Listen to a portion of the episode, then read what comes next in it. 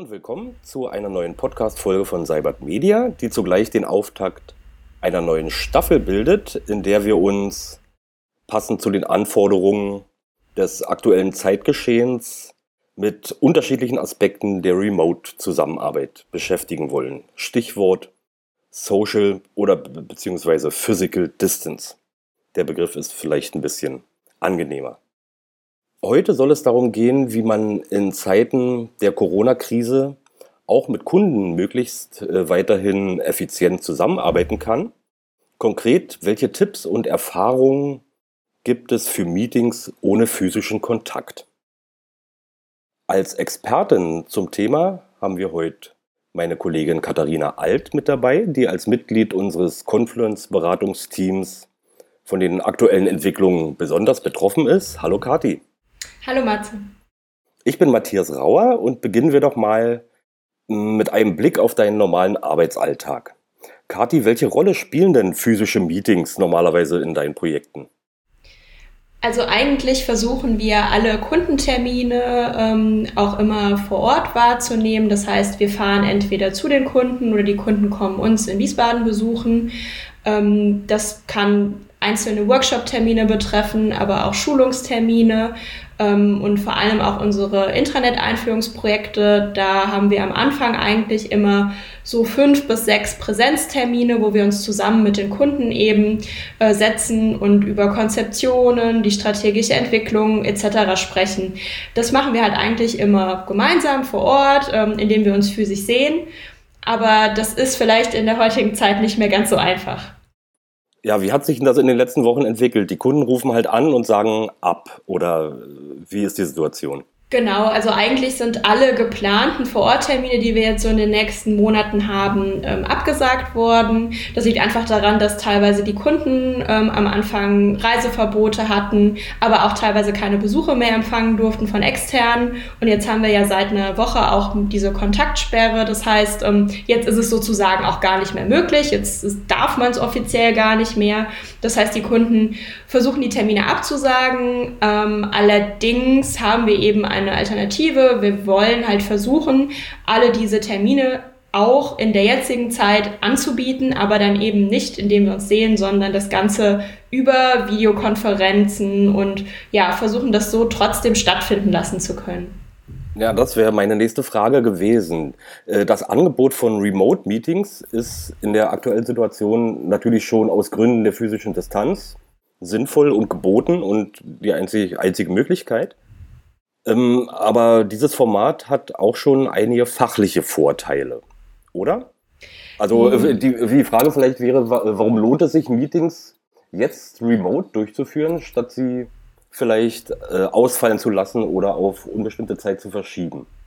Ja, also zum einen ist natürlich gut, damit wir ähm, Projektplanungen, Roadmaps nicht gefährden. Also wir haben ja viele Kunden, gerade bei den Intranet-Einführungsprojekten auch, ähm, wo die Projekte eine gewisse Laufzeit und auch eine Deadline haben. Ähm, und wenn wir jetzt sagen, wir verschieben die auf unbestimmte Zeit, keiner weiß, wie lange das Ganze dauert, dann sind natürlich diese ganzen Termine und Meilensteine auch gefährdet. Ähm, also das ist, glaube ich, einer der wichtigsten Gründe. Ähm, und dann kommt noch dazu, wir haben natürlich jetzt teilweise auch schon sehr, sehr viel in diese einzelnen Termine investiert. Wir haben Vorbereitungen gemacht, äh, Konzepte gemacht. Äh, ist ja immer so, dann passiert vielleicht mal drei Monate nichts und danach hat man alles wieder vergessen und kann vielleicht sogar wieder von vorne anfangen. Natürlich dokumentieren wir immer fleißig, aber ich glaube, das kennt jeder selber, dass man äh, auch nachher aus seinen eigenen Dokumentationen nicht mehr unbedingt schlau wird, wenn so ein bisschen Zeit vergeht. Das wäre so ein weiterer Grund, warum wir einfach empfehlen würden, da jetzt am Ball zu bleiben. Ähm, und vielleicht kann man sogar auch diese bei manchen ruhige Zeit äh, jetzt mal so ein bisschen nutzen ähm, und sich genau diesen Themen widmen. Also wir haben halt schon gemerkt, dass bei vielen Kunden auch so ein bisschen das Tagesgeschäft gerade ja nahezu eingeschlafen ist ähm, und sie vielleicht sogar jetzt mal Zeit haben, sich genau um die Themen, die sonst immer hinten anstehen, zu kümmern. Und deswegen bieten wir einfach an, dass diese Zeit dafür genutzt werden kann. Vielleicht, äh, sorry, ganz kurz, mir fällt sogar noch was anderes ein. Ähm, mhm. Ich kann mir auch sehr gut vorstellen, dass vielleicht sogar jetzt in dieser äh, Remote-Arbeitszeit gemerkt wird, eben wie wichtig die Tools, die wir bei unseren Kunden ja auch einführen, äh, sein können. Ähm, also gerade sowas, so eine Intranet-Lösung wie Lynchpin ähm, ist ja genau dafür da, die Mitarbeiter an unterschiedlichsten Standorten ähm, hin, also zu erreichen und Nachrichten zu verteilen. Das heißt, gerade in der jetzigen Situation sind, glaube ich, sehr viele ähm, Unternehmenskommunikationsabteilungen damit beschäftigt, möglichst ähm, alle zu informieren. Ähm, und gerade dafür kann natürlich auch eine Plattform wie jetzt beispielsweise Lynchpin total helfen. Und deswegen ist es vielleicht sogar relativ wichtig, aktuell am Ball zu bleiben und das Ganze nicht auf Eis zu legen. Ihr habt jetzt bestimmt in den letzten Tagen und ein, zwei Wochen äh, den ein oder anderen Remote-Termin schon durchgeführt. Was sind denn so als Zwischenfazit die größten Herausforderungen, die ihr bei der äh, Planung solcher Termine hattet? Und wie seid ihr diesen Herausforderungen begegnet? Also eigentlich ist es hauptsächlich die Organisation ähm, und aber auch die Disziplin, äh, die alle Teilnehmer da so ein bisschen an den Tag legen müssen mit bei diesen Meetings. Ähm, also organisatorisch äh, zum einen Planung, ähm, das heißt, wie teilen wir das auf? Weil es ist natürlich deutlich anstrengender, einen ganzen Tag in so einem Remote-Meeting mit Kopfhörern auf, vor einer Kamera äh, zu sitzen, als das so ein bisschen lockere Atmosphäre äh, vor Ort zu machen und sich wirklich physisch zu sehen. Ähm, das heißt, man muss den Tag ein bisschen anders strukturieren. Ähm, man macht vielleicht nicht acht Stunden an einem Stück, sondern man teilt den Termin auf in zwei, drei Slots, äh, vielleicht einen Vormittag, einen Nachmittag, vielleicht auch an zwei Tagen. Da muss man aber ein bisschen gemeinsam schauen, wie das passt, wie kriegt man die Leute gut zusammen, was ist für jeden in der Zeit gerade sinnvoll. Es gibt eben gerade auch Leute, die im Homeoffice sind, ihre Kinder betreuen müssen. Auch darauf muss man vielleicht Rücksicht nehmen. Ähm, da können wir uns aber immer abstimmen. Da sind wir sehr, sehr flexibel. Ähm, eine weitere Herausforderung ist aber das technische Setup tatsächlich. Ähm, also wir müssen halt schauen, dass wir eine gemeinsame technische Basis finden ähm, und dass wir eben gucken, dass das Ganze auch bei allen läuft. Ähm, das ist ganz wichtig, dass eben vorher besprochen wird, wie das technische Setup aussehen soll, was für eine Lösung nutzen wir, also was nutzen wir als Videokonferenztool. Ähm, wir versuchen so ein paar Regeln zu definieren, zum Beispiel jeder sollte eine Webcam nutzen, ähm, einfach damit man sich sieht und doch das Gefühl hat, äh, sich auch zu treffen. Also auch wenn es in einem virtuellen Raum ist, man, man sieht den anderen. Die nonverbale Kommunikation sollte halt nicht unterschätzt werden in solchen Meetings. Ähm, und was wir da einfach empfehlen würden, ist, dass man kurz vorher so ein kleines Technik-Setup macht. Das heißt, vielleicht am Tag oder zwei Tage vorher einmal prüft, kommen alle in so, einem, in so ein Meeting rein, ähm, funktioniert es bei allen, hat jeder eine Kamera, ähm, hat jeder ein Mikro, ein Headset, kriegt das ans Laufen dass das nicht halt nochmal die Zeit von dem tatsächlichen Termin eigentlich klaut. Das wäre so unsere Empfehlung und das ist meistens auch das, was so gerade die größte Herausforderung ist. Lass uns doch bei dem Thema des technischen Setups ähm, nochmal bleiben. Ähm, welche Tools nutzt ihr denn für solche Remote-Workshops? Äh, Muss der Kunde da irgendwelche Software, irgendwelche Browser-Plugins installieren oder sogar lizenzieren, äh, damit so ein äh, Termin durchgeführt werden kann? Oder richtet ihr euch darauf ein, dass ihr die Tools nutzt, die schon beim Kunden im Einsatz sind? Wie funktioniert denn das aus technischer Sicht? Ähm, also wir nutzen tatsächlich am liebsten äh, das Google Hangouts Meet. Ähm, das ist eine sehr leichtgängige, einfache Lösung. Da können wir einfach einen Termin aufsetzen, einen Link mit dem Kunden teilen. Ähm, die können sich einfach in die Sessions einwählen. Ähm, es ist auch relativ leicht zu bedienen, auch wenn man es noch nicht vorher genutzt hat. Ähm, das wäre sozusagen unser Angebot. Wir hätten sogar auch noch ein paar weitere Lösungen. Wir haben auch schon Erfahrungen mit GoToMeeting oder auch mit Zoom gemacht. Ähm, also das wären noch so Alternativen, die wir wir anbieten könnten. Äh, wir lassen uns aber auch absolut darauf ein, wenn der Kunde sagt, er hat irgendeine etablierte Lösung, da kennen sich die Kollegen und Mitarbeiter mit aus. Ähm, dann können wir auch gerne das nutzen. Äh, wir sind es Gott sei Dank ganz gut gewohnt, auch solche Remote-Meetings abzuhalten. Auch ähm, das haben wir jetzt auch schon vor Corona gemacht, sozusagen. Ähm, das heißt, wir sind es auch gewohnt, uns mit verschiedensten Videokonferenztechniken auseinanderzusetzen und haben auch eigentlich schon die meisten ausprobiert. Das heißt, wir sind auch absolut dazu bereit, uns da auf eine Lösung des Kunden ähm, einzulassen. Genau.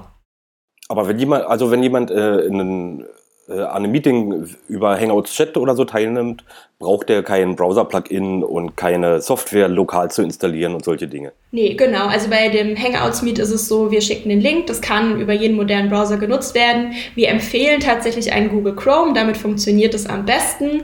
Ähm, es hat aber bisher auch in einem Firefox äh, zum Beispiel keine Probleme gemacht und das sind ja in der Regel so, ist das ein Standard-Browser, der bei jedem im Einsatz ist. Kommen wir von technischen doch mal auf die organisatorischen Fragen zu sprechen. Eine Remote-Situation ist ja doch eine andere als eine physische Situation, in der man in einem Raum ist. Ich kann mir vorstellen, Workshop klappt, kann ganz gut klappen, wenn da, keine Ahnung, 12 oder 15 Menschen in einem Raum sind.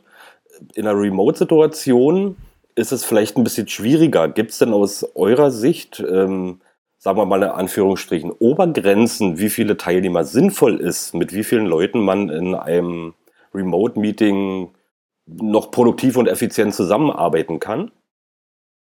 Ähm, ist tatsächlich eine schwierige Frage. Also zum einen bin ich sogar der Meinung, dass auch bei Vor-Ort-Workshops ähm, mehr Köche den Brei verderben können tatsächlich. Also auch da ist es ab einer gewissen Teilnehmerzahl schwierig, dass noch jeder zu Wort kommt und so weiter. Ähm, und das macht natürlich in so einer Videokonferenz nicht einfacher, weil man, ähm, auch wenn man jetzt vielleicht jeden mit der Kamera irgendwie sehen kann, man sieht alle in einem kleinen Fenster, man kann nicht ganz genau sehen, was denkt derjenige gerade. Also gerade diese nonverbale Kommunikation ist eben wichtig. Also ich muss auch an der Mimik erkennen können, findet er das jetzt gerade vielleicht blöd, was ich sage ähm, und so weiter. Ich möchte da ungern jetzt so eine maximale Grenze nennen, weil ich glaube, das kann auch sehr, sehr gut mit vielen Personen funktionieren. kommt immer ein bisschen auf das Thema an, auf die Disziplin der, der Teilnehmer. Ähm, meine grundsätzliche Empfehlung wäre vielleicht so sechs bis acht Personen, ist glaube ich eine ganz gute Gruppe, die kann man noch ganz gut überblicken. Ähm, da rede ich jetzt tatsächlich von einem Workshop hauptsächlich, also wo wir uns austauschen, wo wir zusammen Konzepte erarbeiten. Ähm, da glaube ich, ist das eine ganz gute Richtlinie. Ähm, wir haben ja auch Schulungen bei uns im Angebot. Äh, da müssen wir jetzt tatsächlich noch ein bisschen Erfahrung auch mit sammeln, äh, wie das funktioniert. Da würde ich allerdings sagen, ist eine Teilnehmerzahl von vier bis sechs äh, Personen ganz gut, weil es da ja auch noch mal ein bisschen mehr darum geht, auf die einzelnen Personen einzugehen, Fragen anzugucken. Vielleicht müssen auch die Schulungsteilnehmer mal einen Bildschirm teilen, um ein Problem zu erläutern, was sie gerade haben. Ähm, deswegen könnte ich mir vorstellen, dass wir da sogar noch eine etwas ähm, ja, kleinere Teilnehmerzahl haben, äh, die Sinn macht, einfach damit auch jeder aus der Schulung wirklich was mitnimmt und profitiert. Ähm, wir haben uns tatsächlich auch schon Gedanken dazu gemacht, wie man das möglichst sinnvoll gestalten kann. Ähm, und würden auch versuchen, in solchen vor allen Dingen Schulungen ähm, immer zu schauen, dass wir noch eine zweite Person aus unserem Consulting-Team dabei haben, die so ein bisschen die Moderation übernimmt, darauf achtet, dass ähm, jeder, der irgendwie was sagen will, auch drankommt, dass vielleicht auch eine Redezeit ähm, irgendwann mal ein Ende hat. Das klingt immer so wie, ich möchte dich jetzt unterbrechen, aber nein, es geht einfach darum, dass einfach jeder mal zu Wort kommen kann.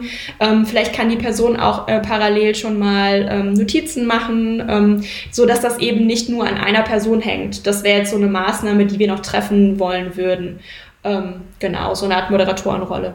Und auf diese Weise äh, versucht ihr dann in solche Veranstaltungen, die ja auch vom Austausch und wie du sagst, von der Kommunikation miteinander leben, äh, einen Flow äh, reinzubringen und Interaktion zwischen den Teilnehmern und dem dir als Trainerin zum Beispiel äh, zu ermöglichen. Genau, genau. Ähm, das wäre der eine Schritt. Wir hatten jetzt auch letzte Woche Donnerstag unseren ähm, Atlassian Enterprise Club, der eigentlich hätte vor Ort stattfinden sollen bei uns, was jetzt leider nicht funktioniert hat. Äh, den haben wir spontan in ein äh, Remote, äh, eine Remote-Konferenz umgewandelt. Ähm, und tatsächlich haben wir da auch gemerkt, dass genau diese Moderatorenrolle ganz wichtig ist. Also wir hatten nachmittags so einen Open Space, ähm, wo jeder frei in so einen Hangouts-Raum kommen konnte, an einer Konferenz teilnehmen konnte. Ähm, das waren teilweise auch wirklich viele Personen, also auch deutlich mehr als die äh, Teilnehmerzahl, die ich jetzt eben genannt habe. Ähm, und mit so ein paar vordefinierten Regeln und einem Moderator, der eben auf Wortmeldungen reagiert hat, Leute drangenommen hat, äh, ein bisschen auf diese Sprechzeit geachtet hat ähm, äh, und einfach so ein bisschen geguckt hat, dass vielleicht auch jeder still geschaltet ist, also stumm geschaltet ist, der gerade nicht redet, damit man keine Störgeräusche im Hintergrund hat, hat das tatsächlich sehr, sehr gut funktioniert, auch mit teilweise Gruppen von bis zu 30 Personen. Und äh, genau, und genau diese, diese Erkenntnisse würden wir eben auch mit in die Schulungen und Remote-Termine nehmen. Was sagen denn eigentlich Kunden, mit denen ihr bisher schon solche Termine durchgeführt habt, äh, dazu? Sind die damit zufrieden? Hat das alles soweit äh, funktioniert oder gibt es da doch größere Berührungsängste? Äh, also normalerweise, wenn die technischen Hürden überwunden sind, das ist manchmal noch so eine kleine Baustelle, ähm, gibt es da eigentlich nur positives Feedback tatsächlich. Ähm, es macht es ja auch für alle einfacher. Man muss nicht reisen, es ist ein bisschen weniger Aufwand. Es kann viel spontaner stattfinden. Also das ist generell auch was. Wir können natürlich durch diese Remote-Termine jetzt viel spontaner Kundentermine anbieten. Wir hatten halt vorher eine Vorlaufzeit für einen Vororttermin von teilweise sechs bis acht Wochen. Das geht natürlich jetzt äh, viel, viel schneller, weil wir eben keine Reisezeit haben und das Ganze einfach viel spontaner organisieren können. Ähm, und das ist eigentlich immer eher was, was als Vorteil gesehen wird, tatsächlich. Ähm, lass uns mal von dieser äh, besonderen Kundensituation mal wegkommen. Hast du vielleicht ein paar Tipps, die Teams äh, weiterhelfen könnten, um ihre internen oder externen Meetings grundsätzlich besser auf digitale Art und Weise abzuhalten? Ja, also ich glaube, zum ersten braucht man einfach mal wirklich eine gute Lösung, die für alle funktioniert, wo alle gut mitarbeiten können. Ähm, das ist so, dass man sich vielleicht auch auf, auf etwas einigt. Ähm, wir haben das auch oft bei Kunden, dass einfach viele Tools im Einsatz sind. Das wäre so der erste Punkt. Ähm, und was ich absolut empfehlen würde, sind so Remote-Regeln, die man definiert, äh, an die sich alle halten. Ähm, da haben wir zum Beispiel sowas festgelegt, wie äh, die Kamera sollte angeschaltet sein. Das ist kein Muss, aber es ist halt eine Empfehlung, ähm, einfach damit man sich gegenseitig sieht und dieses Gefühl halt wirklich hat, äh, miteinander zu sprechen. Ähm, dann sollte man ein Headset benutzen, um möglichst wenig Störgeräusche im Hintergrund zu haben. Ähm, wenn man nicht spricht, sollte man sich stumm schalten. Ähm, das sind so Punkte, die sehr, sehr wichtig sind für solche Remote-Termine. Ähm, und auch eben diese Disziplin zu haben, ähm, mal kurz zu warten, wenn jemand aufgehört hat zu sprechen, nicht direkt drauf loszureden, ähm, drangenommen zu werden, ähm, sich vielleicht vorher auch per Chat, also man hat ja in den ganzen Videokonferenz-Tools auch kleine Chat-Funktionen, kurz zu melden und zu sagen, hey, ich möchte dazu auch was sagen. Ähm, das macht es dann teilweise etwas äh, weniger dynamisch vom Gefühl her. Es macht es aber tatsächlich effizient. Also ich habe seitdem das Gefühl, dass auch so bei uns interne Meetings, äh, Meetings deutlich effizienter abgehalten werden, weil eben nicht so viel äh, Nebenkommunikation stattfindet. Man überlegt halt mehr, was sagt man jetzt, statt einfach drauf loszureden. Und es kann halt tatsächlich auch Vorteile haben. Kathi, lass uns zum Abschluss ähm, mal kurz auf die persönliche Ebene kommen. Du bist ja jetzt auch in einer Situation, die für dich äh, sicherlich ungewohnt ist und die für Millionen andere Menschen ungewohnt ist. Du sitzt im Homeoffice. Wir sind äh, hier remote miteinander verbunden über ein Google Hangouts und du arbeitest wie unsere anderen 185 Kollegen äh, von zu Hause aus. Äh, wie kommst denn du damit klar? Hast du bestimmte Routinen oder bestimmte Verhaltensweisen dir jetzt äh, schnell angeeignet, um mit der Situation möglichst produktiv und effizient umzugehen? Erzähl doch mal ein bisschen. Äh, ja, das musste ich auch tatsächlich. Ich bin nämlich eigentlich so gar kein Homeoffice-Mensch, weil ich immer das Gefühl habe, da mache ich alles äh, oder es lenkt mich im Prinzip alles ab, was so zu Hause halt anfällt. Ähm, aber jetzt muss man halt und da war es für mich besonders wichtig, meinem Tag trotzdem so eine Struktur zu geben. Das heißt, äh, ich stehe zu, einer, zu meiner ganz normalen gewohnten Uhrzeit auf. Ähm, ich verleite mich nicht dazu, jetzt irgendwie länger zu schlafen ähm, oder so, äh, dass man einfach schon mal wirklich ja, diesen strukturierten Start in den Tag hat, hat sogar den Vorteil, dass man in der Regel etwas früher am Schreibtisch sitzt, ähm, was auch ganz schön ist. Ähm, und bei mir ist es so, mir, schnell, mir fällt zu Hause sehr schnell die Decke auf den Kopf. Ähm, deswegen habe ich mir so ein bisschen zur Gewohnheit gemacht, vor allen Dingen gerade, wo das Wetter ganz schön ist, ähm, mittags eine Runde spazieren zu gehen in meiner Mittagspause. Die ist jetzt bei mir etwas länger.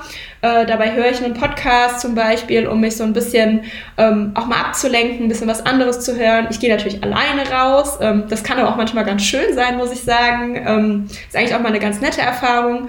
Und ich habe jetzt zum Beispiel mir extra eine neue Yogamatte bestellt, äh, damit ich wirklich jeden Tag auch so eine kurze Yoga-Session einfach machen kann, ähm, um nicht ganz vom Sport wegzukommen und ähm, einfach ein bisschen am Ball zu bleiben. Weil ich glaube, es gibt nichts Schlimmeres, als jetzt in so einen Trott zu verfallen ähm, und die ganze Woche das Gefühl zu haben, es ist eigentlich Wochenende. Ich glaube, dann kommt man äh, nicht in einen guten Arbeitsrhythmus. Es hat mir persönlich sehr geholfen, ja. Danke, Kathi, für die Einblicke. Ich würde sagen, wir können das Thema an dieser Stelle erstmal abschließen. Ich danke dir, dass du dir die Zeit genommen hast. Danke auch. Ähm, euch vielen Dank fürs Zuhören. Ich verweise auf die kommende Folge unseres Podcasts, die irgendwann im Verlauf der nächsten Woche erscheinen wird. Da werden wir an dieses Thema anknüpfen und ein paar Learnings und Erfahrungen und Tipps dahingehend teilen, wie es eigentlich ist, wenn ein ganzes Unternehmen mit immerhin fast 200 Leuten quasi über Nacht zur Remote-Firma wird. Ich hoffe, wir hören uns dann wieder. Bis dann, bleibt gesund. Tschüss. Tschüss.